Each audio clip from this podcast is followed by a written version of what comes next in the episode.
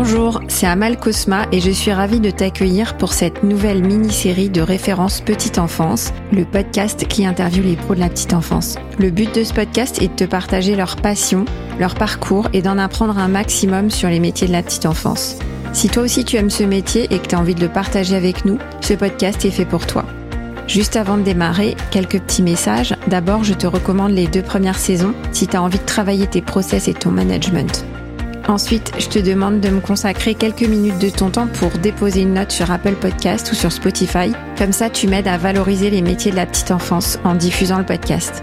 Viens aussi me voir sur LinkedIn pour retrouver les coulisses du podcast Enfin, j'ai aussi créé une newsletter que tu peux retrouver dans les notes de l'épisode, dans laquelle je partage tous mes outils de qualité d'accueil et de qualité de vie au travail, parce que l'un ne va pas sans l'autre. Allez, je ne t'embête pas plus et je laisse place à l'interview de mon invité du jour. Aude, maintenant on en sait un peu plus sur la violence que représente le secouement sur bébé et tu parles beaucoup des idées reçues. Pour toi, c'est un aspect important du sujet? Oui, oui, c'est essentiel euh, le poids des idées reçues parce que c'est un frein à la prévention. C'est un frein à la prévention parce qu'en fait, on a cette idée que euh, la violence du bébé secoué, c'est le geste de désespoir euh, d'une maman qui est à bout. Euh, et, et, et, comme si euh, ça, ça, donne un aspect presque accidentel et qui fait qu'on peut pas lutter contre ça. Alors que quand on connaît vraiment euh, cette violence-là, déjà à partir du moment où on a bien conscience que c'est une violence, on peut l'éradiquer et on doit tout mettre en place pour le faire. Ouais, d'accord. C'est la maman épuisée qui pète un plomb, en fait, la plus grosse idée reçue. Oui, oui. Et il y a quoi d'autre comme idée reçue? Concrètement, alors déjà, je reprends parce que la maman qui pète un plomb, déjà, il y en a plusieurs dedans. euh, en idée reçue, alors moi je commencerai quand même par l'accident parce que ça c'est ce que j'ai le plus entendu moi, cette idée que c'est c'est pas fait exprès si tu veux. Alors que on est on parle d'un geste volontaire qui se fait d'ailleurs toujours à huis clos. Euh, jamais en présence d'un autre adulte. Donc ça veut bien dire que la personne qui le fait euh, sait qu'elle fait quelque chose de pas bien. En plus, il faut il faut se rappeler que voilà, l'adulte tient le, bébé euh, à bout de bras euh, et face à lui, il a les yeux dans les yeux. Je, je n'ose même pas imaginer euh, l'effroi dans les yeux de ce bébé. L'adulte qui est en train de, de, de le violenter comme ça ne peut pas ne pas savoir qu'il est en train de faire du mal à l'enfant. Forcément, il le sait qu'il est en train de faire du mal à l'enfant. Donc ça, c'est la première idée reçue. La deuxième idée reçue, et peut-être celle qui fait le plus de mal, c'est cette idée que ça peut arriver à tout le monde je répète, hein, mais c'est un geste d'une telle violence que non, ça ne peut pas arriver à tout le monde. Et heureusement, il faut vraiment faire une différence entre avoir envie d'eux et passer à l'acte. Ouais, alors ça, tu vois, ça me parle. Moi, j'ai deux filles et je me souviens d'avoir pensé avec effroi un jour que ça aurait pu être moi parce que bah, j'en pouvais plus, c'était la nuit, ma fille arrêtait pas de pleurer et je me suis dit, je me vois la secouer, je, je vais péter un plomb. Et en fait, ça m'a tellement effrayée, ça m'a tellement fait peur et j'ai tellement culpabilisé que ça a été le sujet de nombreuses conversations euh, avec mes, mes copines euh, maman. Du coup, oui, j'ai toujours pensé que ça pouvait arriver à tout le monde depuis. Eh ben, eh ben, eh ben non. Sinon, euh, tous les bébés seraient secoués. Ce qui peut arriver à tout le monde, on est d'accord, c'est la grande fatigue et à un moment donné, ce sentiment un peu d'impuissance euh, face à, un enfant euh, qu'on n'arrive pas à consoler. Parce que oui, c'est pas c'est pas facile les premiers temps avec un bébé et on sait pas forcément faire et on se sent parfois très démuni. Ça, c'est quelque chose qui peut arriver tout le monde, à tout le monde. En revanche, avoir euh, un geste d'une telle violence sur un bébé, non, ça peut pas arriver à tout le monde. Mais ça, c'est comme, euh, tu sais, euh, quand tu es en voiture et que euh, et que quelqu'un rentre dans ta voiture par derrière, évidemment, on a tous envie d'aller casser la gueule à la personne, au conducteur de derrière qui nous est rentré dedans. Bon bah pour autant, on n'y va pas. C'est un peu pareil, c'est cette distinction entre je peux, c'est une pensée qui peut me traverser, mais je ne la réalise pas parce que il faut une vraie violence en soi pour euh, pour passer à l'acte. Oui, je vois, il y a vraiment une différence entre le fait que ça te traverse l'esprit et le passage à l'acte. Mais oui, et ça c'est vraiment une idée une idée reçue qui fait du mal parce qu'à partir du moment où on considère où on, imagine que ça peut arriver à tout le monde, on a tendance à être dans l'empathie de l'auteur et finalement on oublie la, la, la victime qui est le bébé et on en arrive presque à excuser l'auteur. Ah oui, je vois ce que tu veux dire. Donc première idée reçue, c'est le côté accidentel. Deuxième idée reçue, c'est que ça peut arriver à tout le monde. Est-ce que la liste s'allonge? Ah oui, oui, oui, la liste continue malheureusement. la troisième idée reçue, donc on parlait des mamans, euh, effectivement, c'est cette idée que euh, ce sont les mères qui, qui secouent les bébés. Ça va avec une autre, avec l'idée reçue un peu qu'on a évoquée de, euh, oui, c'est du fait de, la grande fatigue. Eh ben, eh ben non, cette cette idée reçue, quand on regarde les chiffres, elle tombe complètement par terre puisque les mères, ce sont celles qui sont le plus au contact du bébé et pour autant, elles représentent moins de 10% des auteurs, donc ce sont celles qui, qui secouent le moins. Et les auteurs principaux, euh, c'est d'abord le papa et ensuite, euh, dans une moindre mesure, euh, le gardien de, de l'enfant extérieur à la famille. alors la, la, quatrième idée reçue, c'est le pétage de plomb. Voilà, cette idée que euh, un, adulte euh, va avoir trois secondes euh, pendant lesquelles il va perdre les pédales et faire du mal à son enfant. Alors cette idée reçue, elle tient pas quand on sait que dans 55% des cas, c'est une violence qui est répétée, c'est-à-dire que y a des bébés qui sont secoués une fois, deux fois, trois fois, dix fois, jusqu'à 30 fois. Et donc, quand une violence est répétée comme ça, c'est plus un pétage de plomb, c'est plus un craquage, mais en fait, ça devient quasiment une méthode pour faire taire immédiatement euh, le bébé. Parce que quand on secoue un enfant, immédiatement, il est, il est mis KO, ce, bébé. Il va arrêter de pleurer immédiatement, ça c'est certain. Une fois suffit à tuer un bébé, hein. mais on l'a vu, il y a des bébés qui survivent et qui semblent s'en remettre. Et donc, quand il va être secoué à nouveau, son cerveau est déjà atteint par le premier secouement, et plus il va être secoué, plus ça va, ça va lui faire de, de mal, évidemment, jusqu'au moment où ce sera la fois de, la fois de trop. Et, et, c'est là où, où, on a tous un rôle de, de repérage. Alors, dernière idée reçue, qui est assez fréquente aussi, c'est cette idée qu'on peut créer les lésions du bébé secoué en jouant avec l'enfant. Par exemple, en faisant le jeu de l'avion ou en le lançant en l'air ou alors euh, qu'une chute d'un bébé de la table langer par exemple euh, va créer les mêmes euh, les mêmes lésions que le bébé secoué. Ça n'a rien à voir. Le bébé secoué c'est beaucoup plus grave qu'une chute, même qu'une chute de très grande hauteur. Et alors sur le sur le jeu et le jeu de l'avion, on peut être tranquille et, même un tout petit, même à la naissance, si on lançait en l'air un enfant, je rappelle, hein, c'est pas ce qu'on recommande évidemment. Ça n'aurait aucun intérêt, ce serait complètement idiot.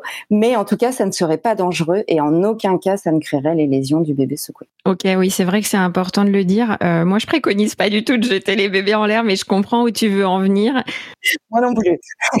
euh, c'est qu'il y, y, a une petite confusion en fait entre le bébé secoué et des jeux qui sont pas forcément euh, toujours très futés ou très appropriés pour le bébé. Très, très adapté à son âge surtout la dernière, la toute dernière idée reçue, et après ma liste est finie, c'est cette idée qu'un bébé euh, va être secoué du fait de ses pleurs exaspérants. Euh, voilà, un bébé qui aura pleuré pendant des heures et des heures et des heures et que euh, l'adulte complètement démuni face à lui va le secouer parce qu'il en peut pas. Et sauf que ce qu'on observe aussi de par les témoignages de parents d'enfants victimes du bébé secoué, c'est que euh, c'était des, enfants qui ne pleuraient pas beaucoup euh, et, des enfants qui ne pleuraient que quand ils avaient un besoin de manger, de, de dormir, de, enfin voilà. Donc on n'est pas sur le cette idée reçue d'un bébé qui pleure énormément, qui pleure pendant des heures, etc.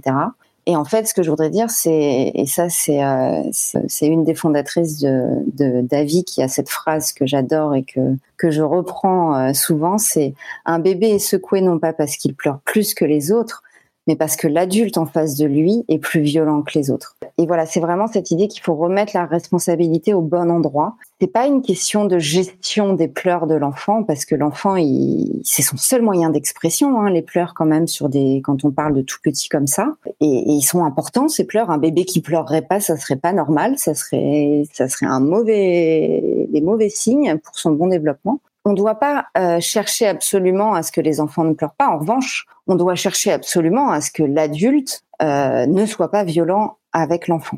Et, ça, ça va définir la prévention, comment on la fait, quel message on passe et à, qui on l'adresse. Comment tu expliques la persistance de ces idées reçues? Alors, je pense que c'est dû à un manque de formation des professionnels, fait qu'il n'y a pas de prévention faite aux parents ça concourt à, à ce qu'on continue à se raconter finalement une histoire qui serait plus acceptable parce qu'on est quand même sur euh, sur un sujet tabou d'une part parce que ça concerne euh, des bébés, donc euh, la mort d'un enfant et en, d'autant plus quand on parle d'un bébé, euh, c'est quelque chose qui fait peur. Mais pour autant, tu vois, euh, il y a y a de la de l'information sur la mort subite du nourrisson, par exemple. Donc c'est pas le seul, euh, c'est pas la seule raison. Je pense surtout qu'il y a un gros tabou sur les violences faites aux enfants et, euh, et aux violences intrafamiliales encore plus. Il y a comme une omerta de, des violences euh, faites à l'intérieur de la famille. Comment t'expliques le fait que malgré cette omerta familiale, toi, t'es réussi à sortir du silence? Ah mais moi, il était inconcevable euh, de, de, ne pas agir à partir du moment où, comme je te racontais, j'ai pris cette décision qu'il fallait que je, je, je transforme ça en quelque chose, euh, la question s'est même pas posée. Et, et c'était passer d'abord par de l'information, donc prendre la parole et, et dénoncer justement, euh, dénoncer euh, ce tabou, euh, dénoncer ces violences, pour pouvoir ensuite agir pour que ça cesse. C'est quoi l'impact de la persistance de ces idées reçues? Eh ben, le premier impact, c'est l'absence de prévention, ou alors une prévention euh, qui n'est pas adressée euh, à la bonne cible. Quand il y a de la prévention, déjà, ce qui n'est pas du tout systématique, on va s'adresser à la maman, alors qu'on l'a vu, l'auteur principal, c'est quand même le papa, donc c'est à lui qu'on devrait faire de la prévention en priorité. Alors bien sûr, c'est important de faire de la prévention auprès des mamans aussi, puisque elle va se faire, elle, ensuite, le relais de la prévention auprès de toutes les personnes qui vont être amenées à garder son, son bébé. Mais on devrait faire de la prévention en priorité sur les papas. Et la deuxième chose, c'est que euh, quand on fait de la prévention, on va, on va beaucoup se concentrer sur la gestion des pleurs de l'enfant. Alors que comme je, comme je te le disais, le problème n'est pas tant les pleurs de l'enfant, qui eux sont normaux, mais la réaction anormale et inadaptée de l'adulte face à ses pleurs. Alors déjà, souvent, il n'y a pas de prévention et quand il y en a, on passe à côté du sujet, euh, du vrai sujet.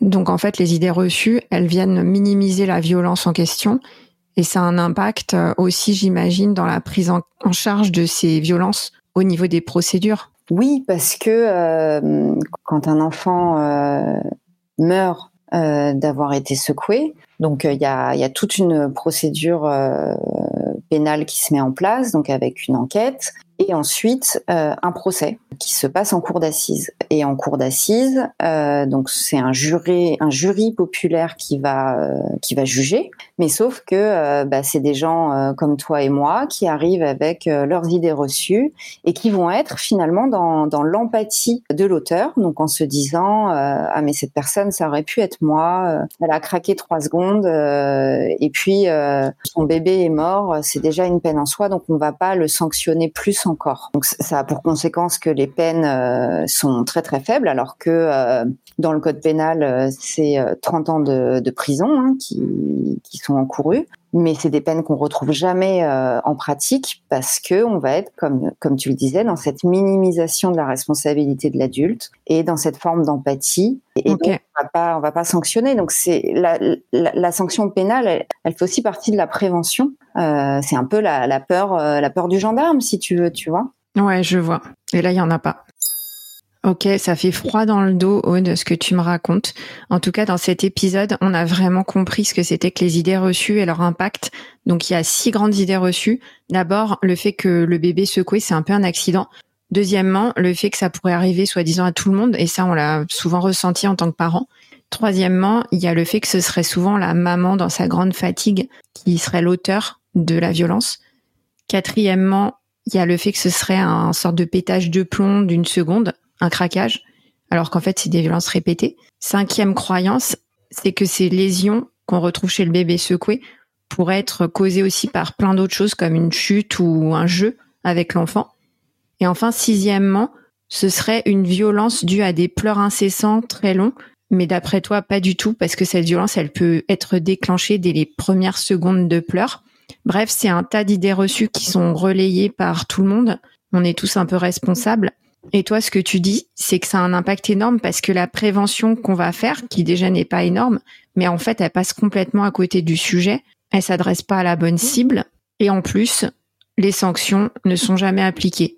Et du coup, comme tu disais euh, dans l'épisode précédent, l'enfant semble être le grand oublié des politiques sur euh, la prévention de la violence. Alors dans l'épisode 4, je te propose de nous donner des pistes de travail, des outils pour avancer et pour aider les enfants et les parents. Allez, c'est parti.